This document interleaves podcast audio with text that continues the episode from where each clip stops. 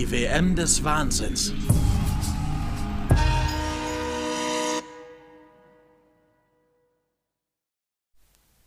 Hallo und herzlich willkommen zur Folge 2 unseres Podcasts WM des Wahnsinns. In der ersten Folge haben wir über das Land Katar geredet und über die Vergabe der WM. Heute geht es, bevor wir erstmal gleich starten mit den aktuellen Themen dieser Weltmeisterschaft, äh, um Emir Tamid bin Hamad Al-Fani, äh, den Emir von Katar. Die, es geht um die Politik von Katar, es geht um das Sportwashing und am Ende ein großes Thema noch die Gastarbeiter-Thematik im Katar. Genau, das ist so ein bisschen die Struktur. Und jetzt beginnen wir erstmal mit den aktuellen Themen dieser Weltmeisterschaft. Ja, also, wir haben ja jetzt quasi eine Woche schon rum. Die ganze Folge wird ja um 17 Uhr dann am Sonntag, also wenn ihr es hört, veröffentlicht. Ähm, ja, vor einer Woche ungefähr ist die ganze WM gestartet. Man muss sagen, jetzt so aus der ersten Woche haben wir nicht wirklich viele Proteste gesehen, allerdings schon sehr viel äh, Aufreger von Seiten der FIFA, von Seiten der äh, teilweise europäischen Verbände oder glaube ich ausschließlich europäischen Verbände. Viel wurde über die Binde geredet, One Love Binde. Ähm, wer es jetzt gar nicht mitbekommen hat, nochmal ganz kurz zum Zusammenfassen. Ähm, diese Binde äh, zeigt eben den Spruch One Love und da ist ein Herz drauf mit einer Eins drin und bunten Farben. Also eine Liebe zählt quasi nur. Ähm, oder eine, also jede Liebe ist gleich sozusagen, könnte man sagen. Ähm, die wurde kurz vor Beginn äh, des Spiels von Dänemark, glaube ich, nicht akzeptiert und äh, mit Konsequenzen wurden gedroht quasi äh, für die äh, Verbände, die das tragen sollten. Und dann sind eben äh, teilweise Deutschland, Belgien, Dänemark war, glaube ich, dabei. Äh, England war auch noch dabei, ja. Niederlande, Schweiz und Wales. Also es waren insgesamt sieben europäische Teilnehmer, die diese Binde halt tragen wollten. Und alle sieben sind am Ende halt eingeknickt. Und ähm, eingeknickt sind sie, weil die FIFA mit sportlichen Konsequenzen am 21.11. kurz vor Beginn von England gegen Iran gedroht haben. Und äh, weil Ansi Flick meinte zum Beispiel auch, dass äh, sie die nur die Binde nur nicht getragen haben, weil ähm, sie nicht genau wussten, was es für eine Strafe gibt. Also hätten eine gelbe Karte, hätten sie in Kauf genommen. Sie wussten aber nicht, ob es zum Beispiel mit Punktabzug oder anderen harten, härteren Maßnahmen, ja,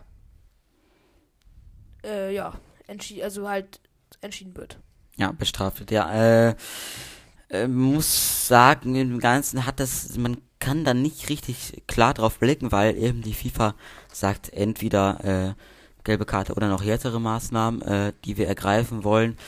Die Verbände sind dann eben nicht äh, ihrem eigentlichen Plan gefolgt, sondern haben äh, sich an, der, an die FIFA gehalten und äh, so dann mit einer anderen Binde sind sie aufgelaufen. Deutschland weiß ich gar nicht genau, aber England mit No Discrimination, ich glaube mit den anderen, der anderen auch. Das ist ja schon mal eigentlich auch eine gute Binde, die aber von der FIFA zugelassen wird. Da weiß man dann schon, ja, so viel wird das auch nicht bringen, wenn Katar damit äh, einverstanden ist, dass sowas getragen wird. Ähm, bisschen schade finde ich, dass die Verbände sich da nicht durchgesetzt haben. Das äh, hätte, glaube ich, sehr viel Aufmerksamkeit bewirkt. So blieb es dann bei einer Geste und zwar nur von den Deutschen. Selbst Dänemark, die sich ja eigentlich angekündigt haben als größte Protestnation sozusagen bei diesem Turnier, äh, sind nicht mal in Schwarz aufgelaufen, sondern normal in mhm. Rot. Auch wenn dies Hummel, da ging es ja um Hummel, die waren dann auch in Rot aufgebildet, trotzdem hat man es gesehen, das Logo von denen. Äh, hat jetzt nicht so viel gebracht. Ähm, Deutschland hat, das fand ich ganz gut. Da können wir gleich auch noch schön diskutieren, glaube ich, ist ein gutes Thema. Mhm. Ähm, beim Mannschaftsfoto sich den Mund zugehalten äh, beim Spiel gegen Japan vor dem Spiel. Äh, das sozusagen als Zeichen, dass äh, sie haben, glaube ich, gesagt, als Zitat nochmal, ähm, uns die Binde zu verbieten ist genauso wie uns den Mund zu verbieten. Ähm, das hat sicherlich auch jeder Hörer jede Hörerin schon gesehen. Ähm, mit der Kurzule kurz, also das Weltbild, von das halt von Katar quasi ausgestrahlt wird, halt diese Geste gar nicht gesehen, weil halt äh, die FIFA in der Zeit extra die Aufstellungen gezeigt hat, weil sie halt keine Proteste, Proteste zeigen wollten. Also das hat man halt nur in Deutschland gesehen. Und deswegen, ich glaube, bei, zum Beispiel bei Dänemark äh, hat man jetzt, hat man jetzt ja auch, glaube ich, nicht genau gesehen. Vielleicht haben die ja auch ein Zeichen gemacht, aber ich glaube eher nicht, oder? Nee, ich glaube nicht. Ähm, hätte sicherlich auch äh, Zumindest der, die, ja, und die europäischen Sender hätten es vielleicht auch gesendet. Ähm, was ich gehört habe, im Nachhinein dann von einem Kicker-Experten, der in Katar ist, Matthias Dersch, äh, der da vor Ort ist als Journalist, äh, hat gesagt, die deutsche Mannschaft hat sich beraten und es gab quasi zwei Möglichkeiten. Entweder sie machen was bei der Hymne oder was beim äh, Mannschaftsfoto. Zur Hymne haben sie dann gesagt, nee, das ist so ein Moment, äh, die wollen wir uns da dann doch nicht kaputt machen ähm, durch so eine Aktion. Deswegen hat sich dann das Mannschaftsfoto eben gut angeboten.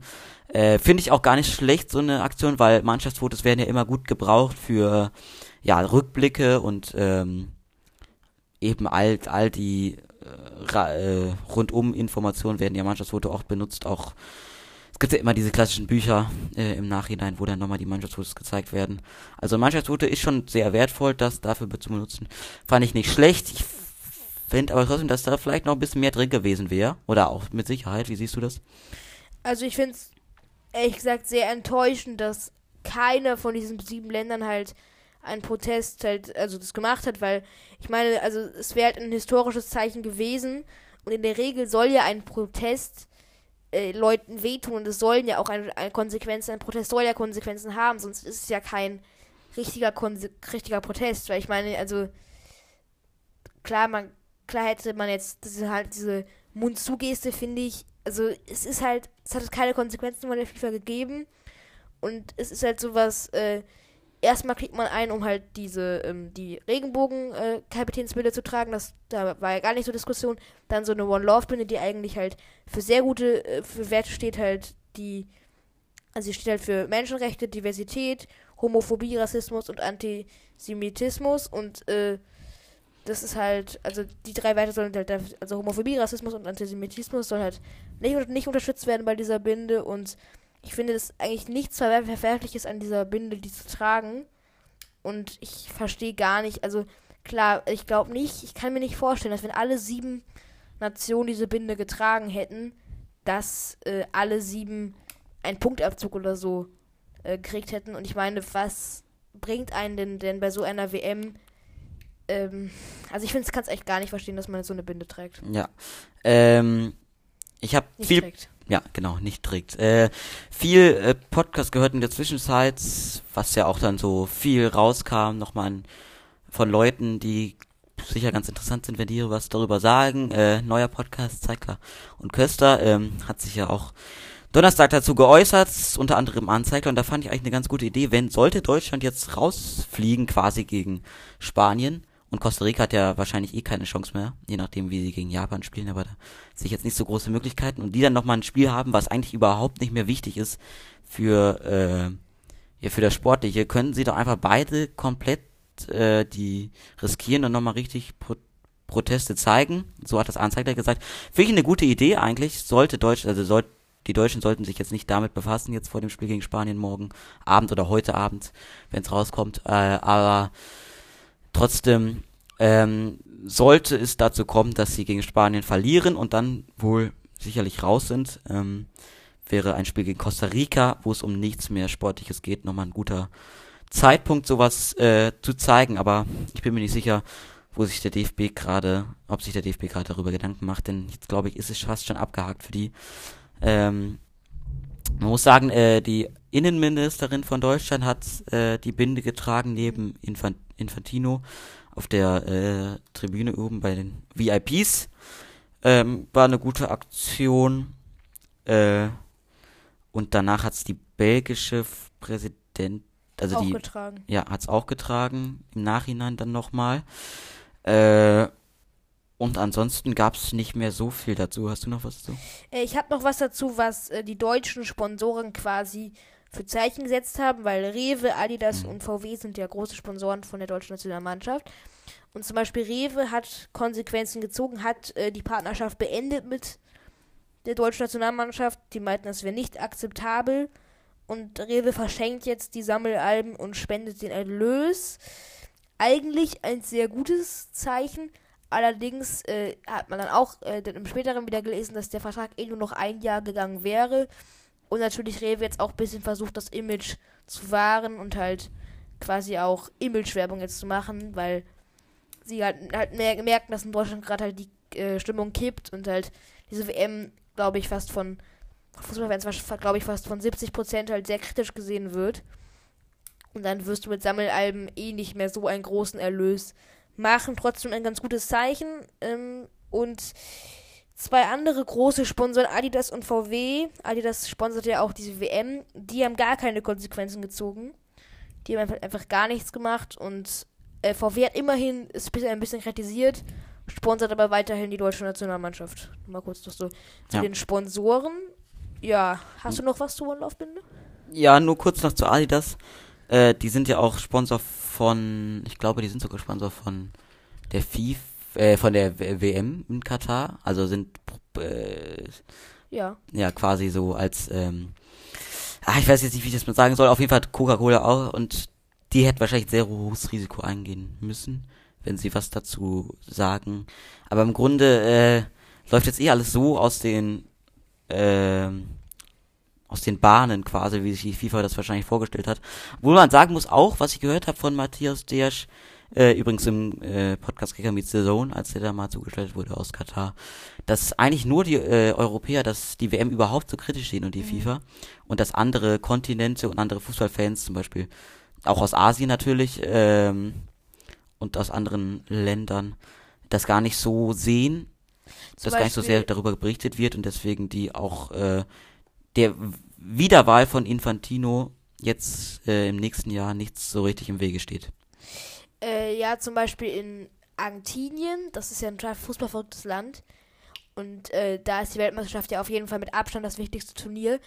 Und da gab es, glaube ich, gab es mal mehrere Interviews von Fans, die in Katar, die äh, sich dazu geäußert haben und die meinten, dass es in Argentinien viel, viel, viel weniger als in Europa thematisiert wird und fast gar kein Thema ist. Also das ist dann eine Randinformation vielleicht mal, ein kurzer Bericht, aber es ist nicht so, dass es wie hier in Europa, dass so kritisch darüber berichtet wird und das ist natürlich auch, ja, ein wahrscheinlich wichtiger Teil, warum überhaupt noch so eine WM nach solche Länder kommt, weil klar, die Stimmen kamen natürlich auch aus Europa für diese WM, aber natürlich kommen die Stimmen auch aus Mittelamerika, Südamerika, ähm, Asien, afrikanischen Staaten, halt in so Ländern, wo halt die Korruption eh tagtäglich ist, wie zum Beispiel in ärmeren Ländern, ja, in Afrika oder so.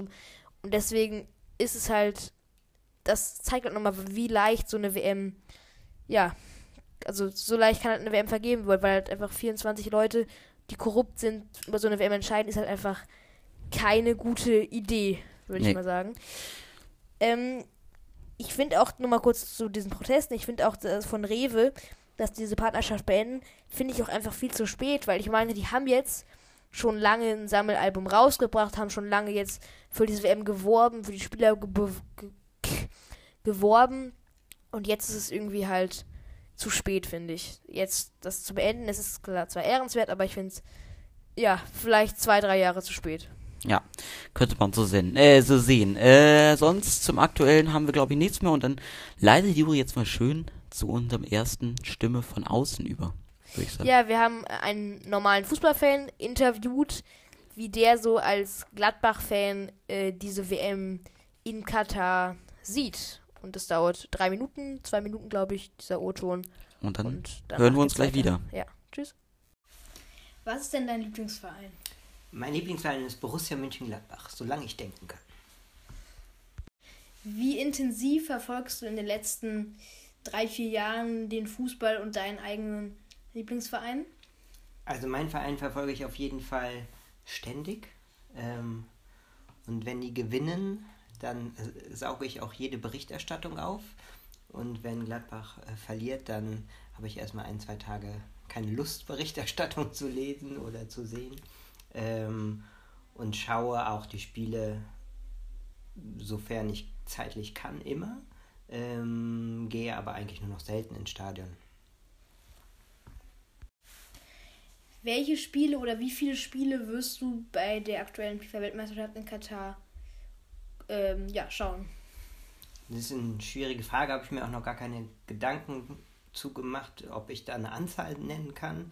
So wie viele, gerade bin ich natürlich in dem Konflikt, ähm, da, da, eine richtige Entscheidung zu treffen. Ähm, ich denke, dass es einerseits natürlich ähm, keine Frage ist, dass die äh, WM in Katar völliger Schwachsinn ist und dass ähm, äh, das Problem natürlich äh, in 2010 ähm, gelöst hätte werden können und nicht jetzt gerade ähm, mehr. Und dass das Problem natürlich eher die grundsätzlich die FIFA ist und deren Gebaren, wie man Weltmeisterschaften an wen vergibt. Ähm, schwierig finde ich es jetzt dann natürlich den Moralapostel bei der, bei der, beim Fußball zu sehen, weil wir natürlich überall in unserem Leben ganz viele Entscheidungen wahrscheinlich treffen, die, die ähm, ja, oder Güter konsumieren, die aus Ländern kommen, wo ähm, ja, Menschenrechte und Gleichberechtigung äh, vielleicht nicht so äh, nach unseren Wertvorstellungen äh, gehandhabt werden.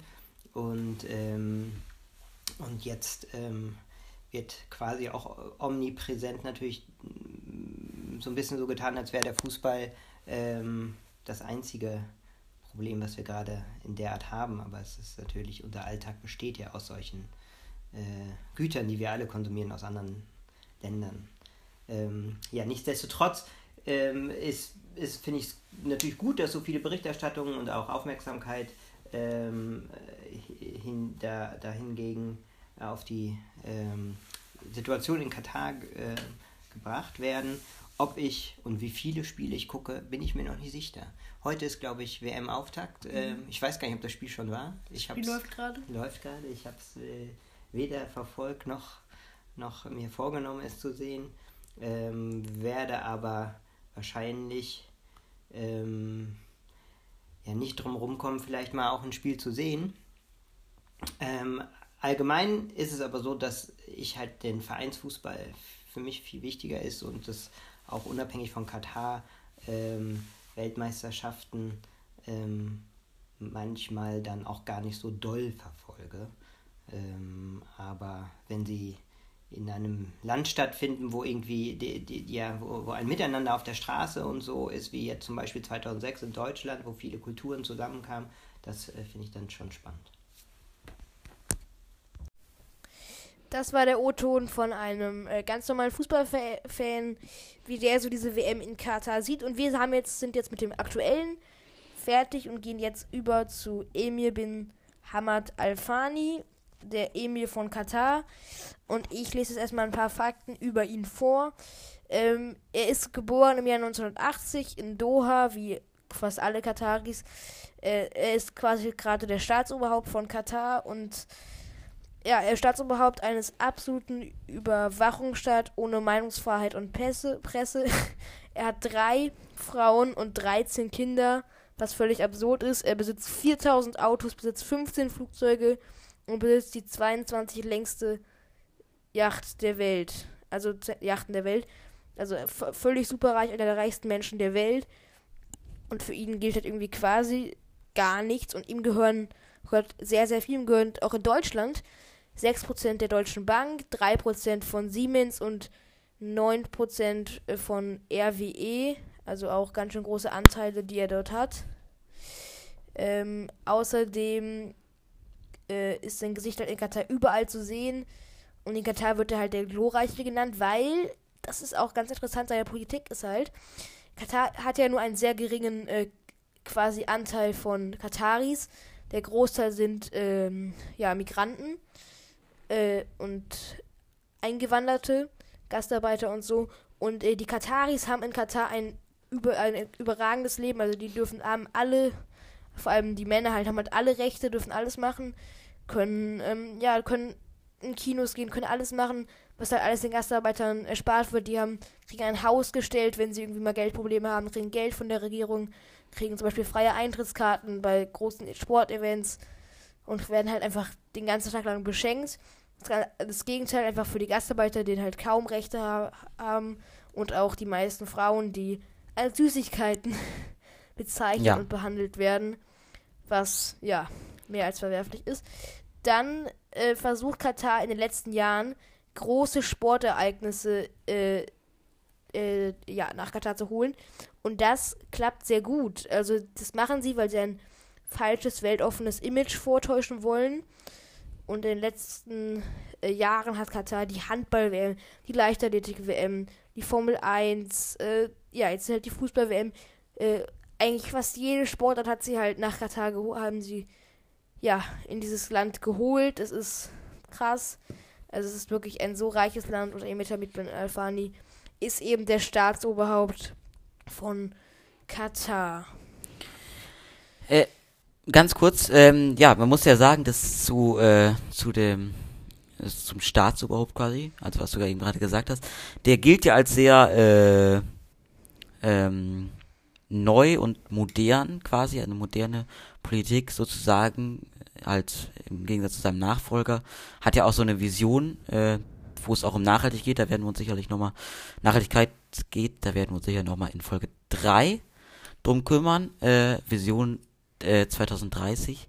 Da geht's, glaube ich, äh, darum. Und er und er hat erlaubt, dass ähm, Frauen Auto fahren dürfen mhm. in Katar. Das habe ich, das habe ich schon mal irgendwann vor längerer Zeit gehört. Also das ist schon mal gar nicht so schlecht, aber was du hast, hast ist ja gerade gut zusammengefasst. Frauen werden immer noch sehr benachteiligt. Natürlich, ähm, wie in so vielen solchen Ländern, ähm, werden äh, Homosexuelle nicht äh, akzeptiert in dem Land und äh, auch schon gesagt, Gastarbeiter natürlich äh, nicht wirklich gut behandelt. Da werden wir sicherlich gleich nochmal sehr lang drüber reden.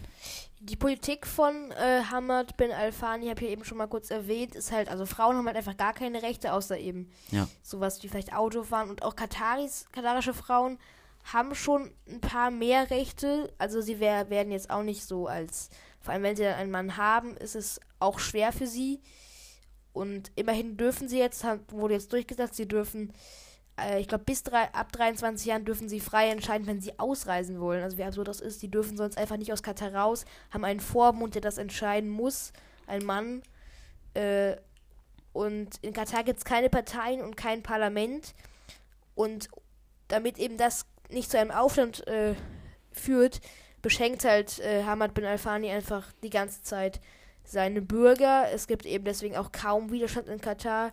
Fast 90% sind Ausländer, 2,7 Millionen Gastarbeiter. Äh, und in Katar gilt auch, keiner darf mit Gastarbeiter reden. Wenn man das versucht, wird man einfach verhaftet. Also das ist auch absurd. Äh, und das irgendwie auch ein bisschen schockierend ist, wenn man eine Fußballwärme hat. Katar ist eines der letzten Länder, die keine Frauenfußballnationalmannschaft besitzen. Ähm, ja. Homosexu homosexuelle Menschen, hast du ja eben kurz erwähnt, werden in Katar äh, nicht toleriert und drohen Haftstrafen bis sogar Todesstrafen.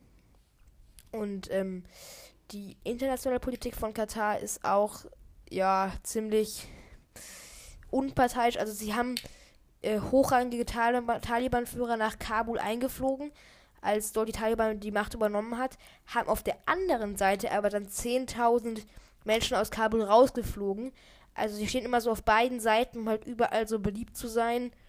Und halt, äh, die USA hat zum Beispiel eine riesige Militärbasis in Katar. Also es ist ein Land, was sich versucht, international sehr, sehr wichtig zu machen gerade. Ja, das ist ein sehr wichtiger Punkt. Also sie äh, haben wir in Folge 1 schon mal ganz kurz, oder habe ich in Folge 1 schon mal ganz kurz angesprochen, äh, dass ja Relevanz als äh, so ein kleines Land sehr wichtig ist, weil ansonsten die ja sehr ungestützt sind, sollte zum Beispiel größere Länder wie der Nachbar ähm, von Katar, wer, ich weiß gar nicht mehr, welches Land genau es ist. Saudi-Arabien ist in der Nähe, die ja. Vereinigten Arabischen Emirate und die halt deutlich Oman, einige Länder. Größer und stärker sind, könnte man so sagen. Deswegen sind Rele ist Relevanz und ja auch quasi Kontakte zu anderen großen Ländern, wie zum Beispiel die USA, wie du gerade gesagt hast, ähm, sehr wichtig für dieses Land und deswegen äh, versucht, versuchen sie es halt so in jeder Art oder in jedem, in je, mit jeder Möglichkeit, sich da irgendwie äh, reinzufuchsen. Eben auch der Sport, der auch ein sehr wichtiger äh, Punkt ist. Äh, ich glaube, das ist auch ein großer Grund, warum äh, Katar so viel äh, Vereine besitzt. Äh, zwischen PSG und äh, ja auch seit neuestem äh, Newcastle ist, glaube ich, auch von Katar. Nee, von Saudi-Arabien. Ah ja, ist von Saudi-Arabien, ja. Aber äh, gut, im Grunde muss man ja sagen, dass auch der Nahosten jetzt insgesamt versucht, so ein bisschen an Relevanz zu äh, gewinnen. Und da ist Katar, glaube ich, nicht das einzige Beispiel. Äh, hast du sonst noch was zur Politik? Ähm, nicht direkt. Ähm, vielleicht noch ein bisschen äh, interessant ist, dass äh, in jeder wichtigen Position in Katar ein Alfani ist. Also in Katar sind alles, alle wichtigen Positionen, also von Außenminister bis Staatsoberhaupt halt Alfanis. Und in Katar gibt es einfach 70.000 Alfanis. Also 70.000 von einer Viertelmillion Kataris sind halt Alfanis. Das ist halt wirklich absurd, dass halt diese Politik, dass halt äh, Kataris nicht mit äh, Gastarbeitern kommunizieren und reden dürfen. Äh, ja, der Islam ist in Katar Gesetz und es gibt halt kaum Pressefreiheit. Ja, genau. Das würde ich noch, würde ich noch kurz erwähnen. Aber ich glaube, das war schon so zu der Politik. Vielleicht noch kurz, wie wichtig diese Politik ist. 2017 haben ja einige Staaten im Nahen Osten versucht, Katar zu boykottieren. Also haben versucht halt äh, Katar quasi auszugrenzen, haben verboten dort einzureisen, haben verboten, dass Katar dort ausreist, die Grenzen verlässt, die Grenzen machen zu. Aber dieser Protest äh, löste sich einfach im Nichts auf, weil keine der westlichen Staaten halt diesen Protest unterstützte, da für alle Katar einfach schon zu wichtig geworden ist und immer wichtiger und wichtiger wird, da es einfach das reichste Land der Welt ist.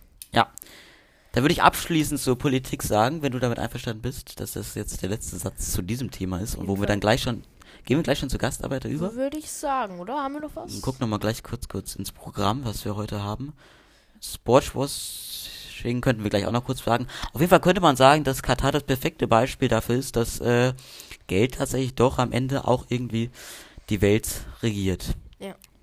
Ähm, dann rüber kurz Sportswashing oder direkt Gastarbeiter? Ich würde direkt Gastarbeiter machen und Sportswashing dann lieber noch in Folge 3 oder 4 reinpacken, weil ich glaube, zur Gastarbeiter-Thematik ja. haben wir sehr, sehr viel. Also da muss ich jetzt mal ganz kurz am Anfang sagen, also dieses ähm, Thema eben um die Gastarbeiter ist wirklich das, das Hauptthema, warum man, warum man sagen kann, dass es äh, zu 100% verständlich ist, wenn man die, äh, die WM boykottiert. Und ähm, muss ja sagen, so bei Korruption, ja, das hat man aber auch schon bei anderen WMs gesehen, da haben wir auch trotzdem gut hingeschaut, aber äh, Gastarbeiter sind so ein Ding und die eben die Stadion, die gebaut wurden. Was man nicht abstreiten kann und was auch wirklich, äh, ja, das könnte man sagen, das ist das Schlimmste äh, der schlimmen Sachen, die Katar gemacht hat. Juri, möchtest du beginnen? Ja, also ich würde mal so erstmal so mit drei, vier Fakten beginnen und dann immer abwechselnd, würde ich sagen. Ja. Wir haben da beide ziemlich viel zu gesammelt. Also, die meisten Gastarbeiter in Katar kommen aus Nepal und anderen ganz, ganz armen Ländern. Also halt, sie kommen aus den ärmsten Ländern der Welt zum reichsten Land der Welt. Jeden Monat reisen 10.000 Nepalesen zum Arbeiten in andere Länder, wie vor allem halt Katar. Genau, also die meisten kommen halt aus südasiatischen Staaten und sie leben meistens in Sammelunterkünften außerhalb von Doha, wo sehr schlechte Hygienezustände sind. Ja. Ja, dann äh, mache ich mal direkt weiter. Es wird jetzt wahrscheinlich nicht so ein sehr eine Diskussion werden, sondern eher so ein bisschen mehr Fakten, nur das so am Anfang, damit man sich jetzt nicht wundert. Ähm, ja, wie Juri schon gesagt, eben nepalesische Menschen sind die meisten dort. dort ähm, ich habe dazu, um vielleicht mal einmal am Anfang schon die Quellen zu nennen, damit man auch so ein bisschen folgen kann. Also ich habe mir den Podcast von Sport in Zeit angehört. Die haben ja vier Folgen dazu gemacht äh, über die WM-Sklaven. Da wird alles exakt äh, beschrieben. Da gab es auch viel Werbung zu. Äh, und da wurde eben schon am Anfang gesagt, dass mindestens drei Arbeiter am Tag starben. Das war äh, eine Stimme eines eben Arbeiters aus Nepal ähm, dass die Krankenwagen ohne Sirene kamen, weil niemand davon mitbekommen sollte. Also sehr, alles bleibt unter der Decke, äh, weil sowas eben auch nicht wirklich, das wird ja schnell dann aufgeschnappt ähm, von auch Leuten, die das dann in die Außenwelt tragen. Hat ja nicht geklappt mit dem unter der Decke halten, aber trotzdem äh, haben sie es immer wieder versucht, deswegen ähm, eben die Krankenwagen ohne Sirene. Gesunde Menschen, muss man tatsächlich mal sagen, also gesunde Menschen, also 100% gesund, ähm, weil sie wurden ja vor äh, vor der Arbeit alle getestet auf den Gesundheitsstand, alle äh, gesund und jung auch teil, äh, am meisten. Ich war sogar 18 Jahre jung, ja. 20 Jahre jung und sind einfach im Schlaf gestorben. Ja, an Herzstillstand, was wirklich eine äh, ein Symptom ist, was jungen, gesunden Menschen sehr, sehr selten zukommt. Wahrscheinlich wegen der Hitze und äh, der eben der Belastung auf den Baustellen. Ähm, auch sehr eine sch ne schlimme Sache, die die Familien und Angehörigen betrifft, ähm, die Leichnam, also die Särge wurden dann viel zu spät erst äh, zum Heimatland geflogen. Ähm, mehr als einen Monat hat es äh, bei manchen gedauert. Äh, in Europa dauert es einen Tag, bis das, also da wird umgehend dann eben der Sarg äh, ins Heimatland geschickt, damit die Menschen dann schnellstmöglich Abschied nehmen können von den ähm, Toten eben. Äh, auch skurril am Flughafen in Nepal äh, sind eben an der einen Seite Flugzeuge, äh, Flugzeuge mit Arbeitern losgeflogen, auf der anderen Seite kommen dann eben äh, Flugzeuge mit Särgen von den Arbeitern an, die aus Doha kommen. Das ist eigentlich ein Bild, was es ganz gut betrifft. Und bevor ich jetzt nochmal zu Juri schnell abgebe, möchte ich noch ein Zitat sagen. Äh, sie behandelt uns wie Hunde, hat ein Arbeiter gesagt. Ähm, und wir, sie haben gesagt, wir sind Gefangene und äh, Geduld wird von den Leuten erwartet, aber das Gehalt äh, kommt einfach nicht. Juri? Ähm, ja, also nochmal zu den Totenanzahlen, das, das kurieren einige Zahlen aktuell herum. Manche Studien gehen von 16.000 Toten aus, manche gehen von 6.000 Toten aus, die meisten gehen eher um die Zahlen um 10.000, 8.000 herum. Es gibt da wirklich keine genaue Zahl, weil eben Katar, wie du eben meintest, das halt unter die Decke halten will, dass halt nicht rausbekommt, wie viele Leute gestorben sind. Es kann auch sein, dass da 30.000 30 Leute gestorben sind. Man weiß es nicht, man wird es wahrscheinlich auch nie erfahren. Und äh, ganz interessant ist auch, 70 Prozent hm. sind äh, laut Schätzungen unauf Todesursachen, Todesursachen sind laut Schätzungen unaufgeklärt. Also man weiß nicht, wie sie gestorben sind. Und weil halt meistens der Tod plötzlich, Tod plötzlich im Schlaf kam. Ja.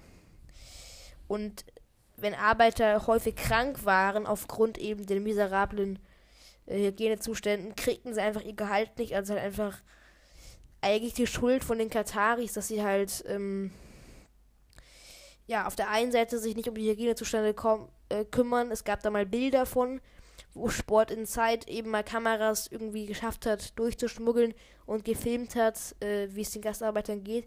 Und da hat man halt gesehen, ähm, ja, dass da äh, überall Schimmel an den Wänden war, dass sie da zu siebt in einem, einem Zimmer waren. Also die, die hatten, sie hatten keine Küche. Es war alles katastrophal. Es hat sich in der Corona-Zeit dann nochmal um einiges verschlimmert.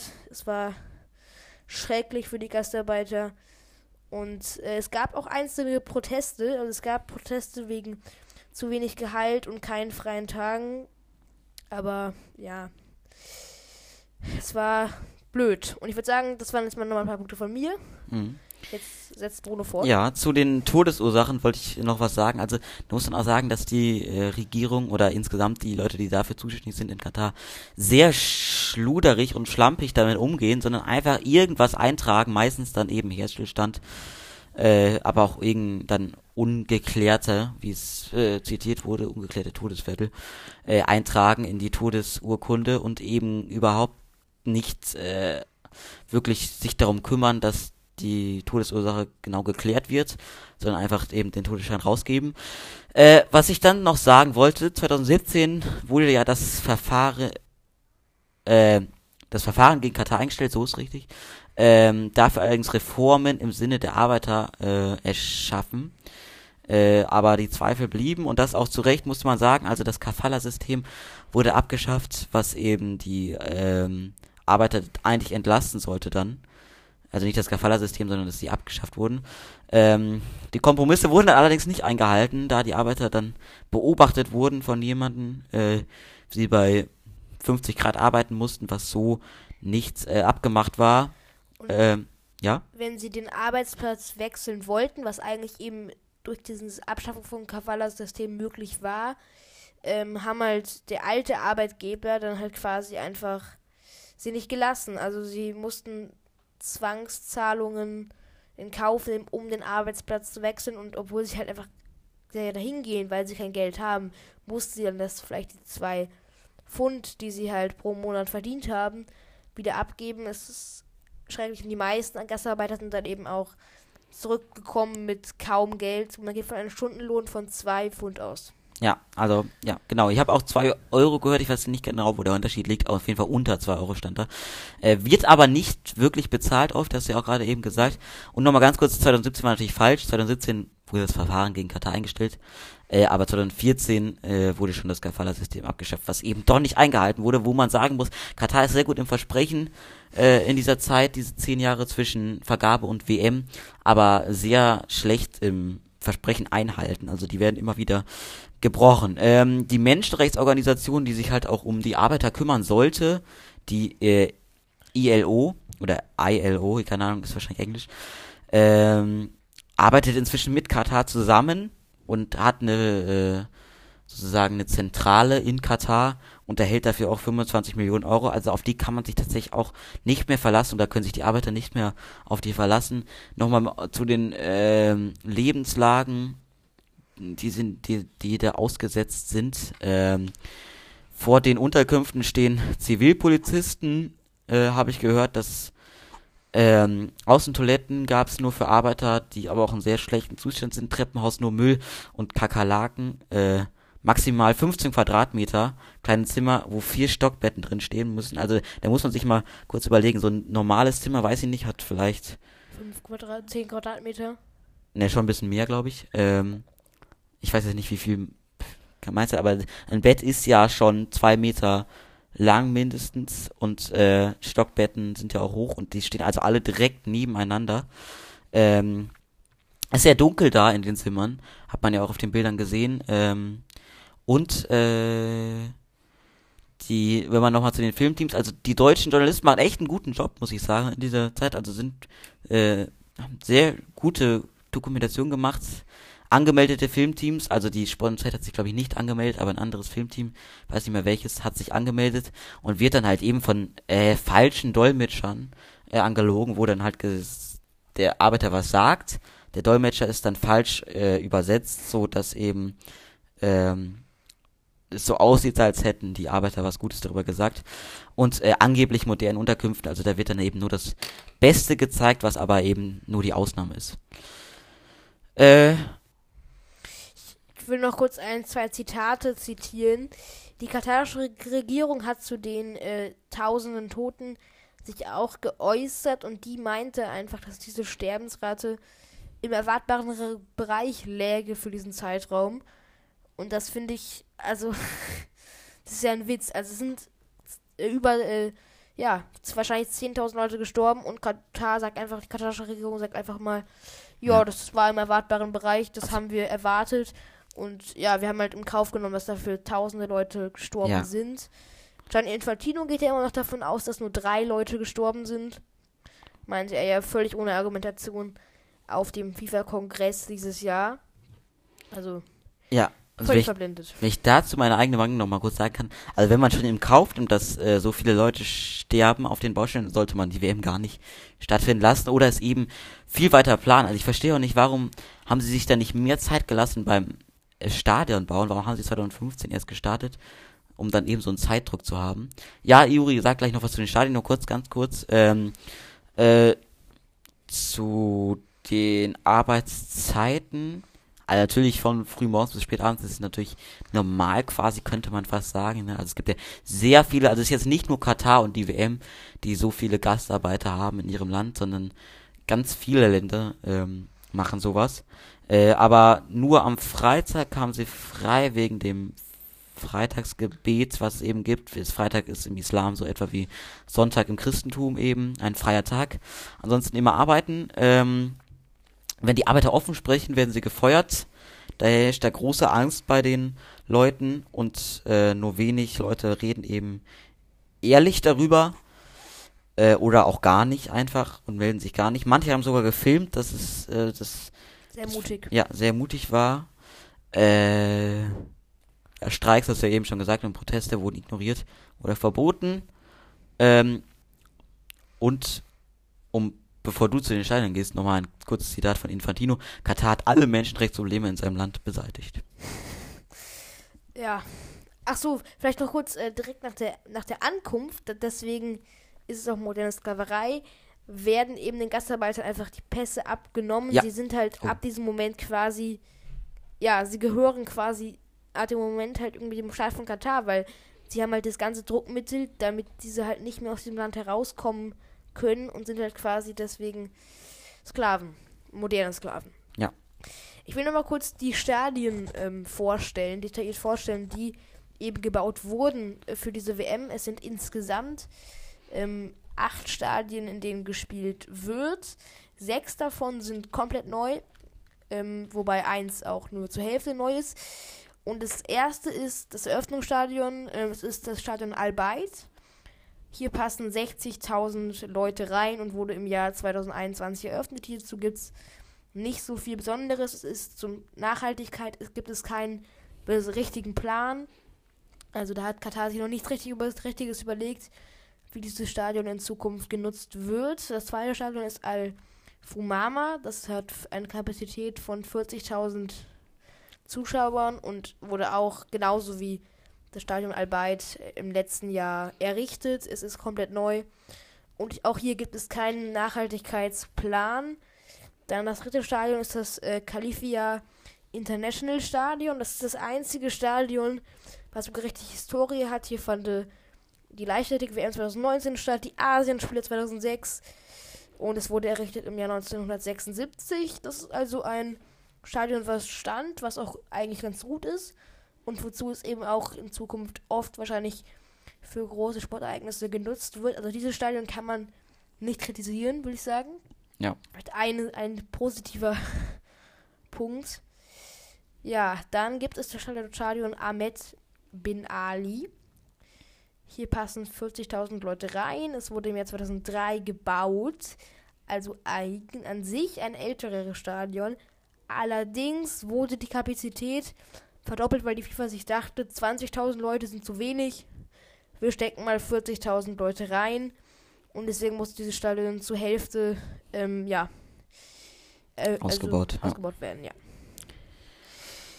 Das soll allerdings wieder zurückgebaut werden. Diese 20.000 Plätze wollen, sollen wieder zurückgebaut werden. Das, wenn das so klappt, ist das gar nicht so schlecht. Ist eine gute Idee.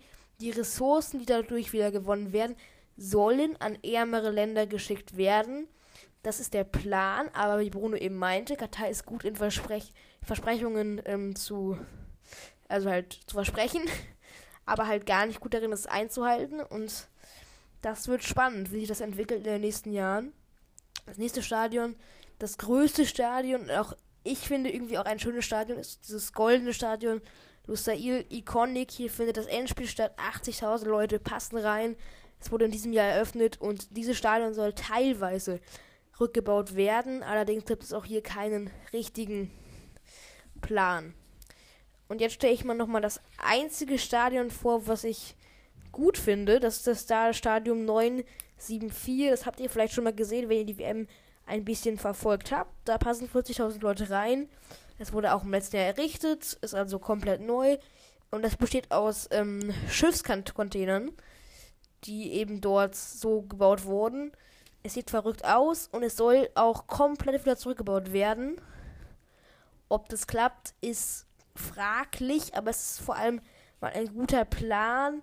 Diese Ressourcen sollen dann auch in südasiatische Länder geschickt werden, wo eben sehr viel Armut herrscht. Ein guter Plan, ob der so umsetzbar ist, ist noch fraglich. Ja, und die letzten beiden Stadien sind Education ähm, City und das Stadion Al-Janab. Für das Stadion Al-Janab besteht kein richtiger Plan.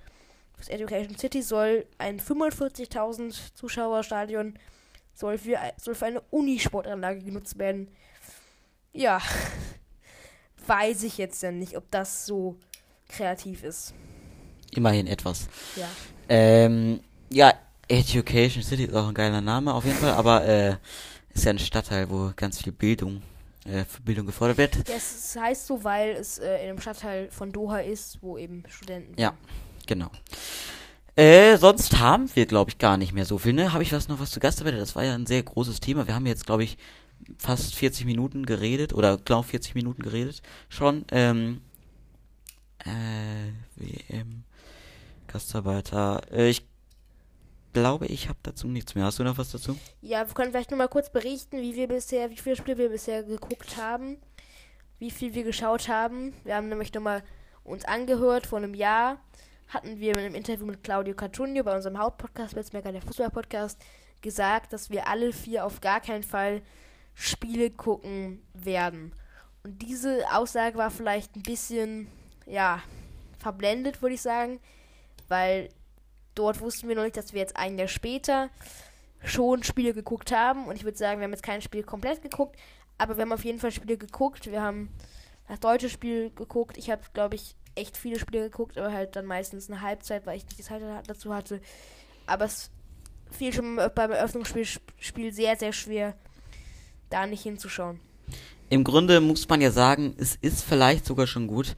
Wir können ja eigentlich nichts mehr dran ändern, aber es ist gut, wenn man sich darüber Gedanken macht und vielleicht auch, wenn man so einen Podcast macht wie wir, ähm, wenn man eben darüber auch so ein bisschen noch mehr berichtet, sich damit befasst, wie es wirklich äh, hinter den Kulissen dieser ja großen WM äh, aussieht. Und im Grunde äh, guckt es ja fast jeder, der es auch vor einem Jahr gesagt hat, ich guck's nicht. Ähm, ich weiß gar nicht genau, wie die Einschaltzahlen aus, äh, Einschaltquoten aussahen. Äh, das hier, äh, Eröffnungsspiel hat auf jeden Fall 6 Millionen geguckt, das ist nur fast die Hälfte. Äh, über die Hälfte ein bisschen, aber nur. Ähm, Im Gegensatz 2018. Äh, also schon ein kleiner Rückschritt. War jetzt auch nicht das spannendste Spiel, aber im Grunde hat man dann schon so ein bisschen also die WM-Stimmung. Ein krass langweiliges Spiel war das schon. Ja, also der Anfang war gar nicht so schlecht. Äh, aber äh, Danach ging es ein bisschen bergab. Im Grunde im Sportlichen, da werden wir morgen dann drüber reden. Oder quasi auch heute. Also wenn jetzt die Folge rauskommt, dann kommt auch gleich noch die Folge Blitzmerker Fußball Podcast raus, wo wir auch über Sportliche reden. Äh, und ja, ansonsten habe ich Deutschland zur Hälfte geguckt, was ja auch um 14 Uhr war während der Schulzeit, was ein bisschen ungünstig ist. Werde sicher viele Hörer nachfühlen können. Äh, aber bei Deutschland kann man dann kaum weggucken, weil da bin ich wirklich noch ein bisschen immer noch zu äh, angefixt. Und wenn jetzt die Folge rauskommt, ist ja heute Abend auch Spanien gegen Deutschland. Also das quasi entscheidende Spiel für Deutschland. Wenn sie gewinnen, ist alles möglich. Wenn sie verlieren, sind sie raus. Und da wird die Einschaltquote sicherlich auch nichts zu niedrig sein. Ja. Also ich finde es sehr ehrenswert, wenn man es schafft, kein Spiel zu gucken oder wenn man es schafft, wenig zu gucken. Es ja. war aber am Ende einfach total schwer, wenn dann halt so Spiele sind, wenn Messi spielt, wenn Ronaldo spielt, wenn Top-Teams wie Niederlande spielen, wenn Senegal spielt. Das war irgendwie dann sehr schwer. Nicht zu schauen, aber es ist total ein, also eine sehr gute Aktion, nicht zu gucken. Ja. Finde ich eine sehr, sehr gute Aktion sogar. Ja, muss man, muss man auf jeden Fall auch loben. loben. Und äh, man muss loben, wenn man diesen Podcast hört. Das haben wir mehr getan als normal beim äh, normalen Podcast. Fände ich schon mal gut. Wir sagen keine Zahlen jetzt erstmal. Äh, aber das äh, macht ihr gerne so weiter. Auch dann nächste Woche, wenn wir dann in Richtung Folge 3 gehen, wo dann ja auch schon wir mitten im Achtelfinale sind. Vielleicht wird sich da ja auch nochmal was in Sachen Proteste tun, bin ich mir nicht sicher, aber ähm, vielleicht ist ja auch schon Deutschland raus und hat gegen Costa Rica nochmal so richtig durchgezogen. Äh, werden wir alles in äh, Folge 3 besprechen.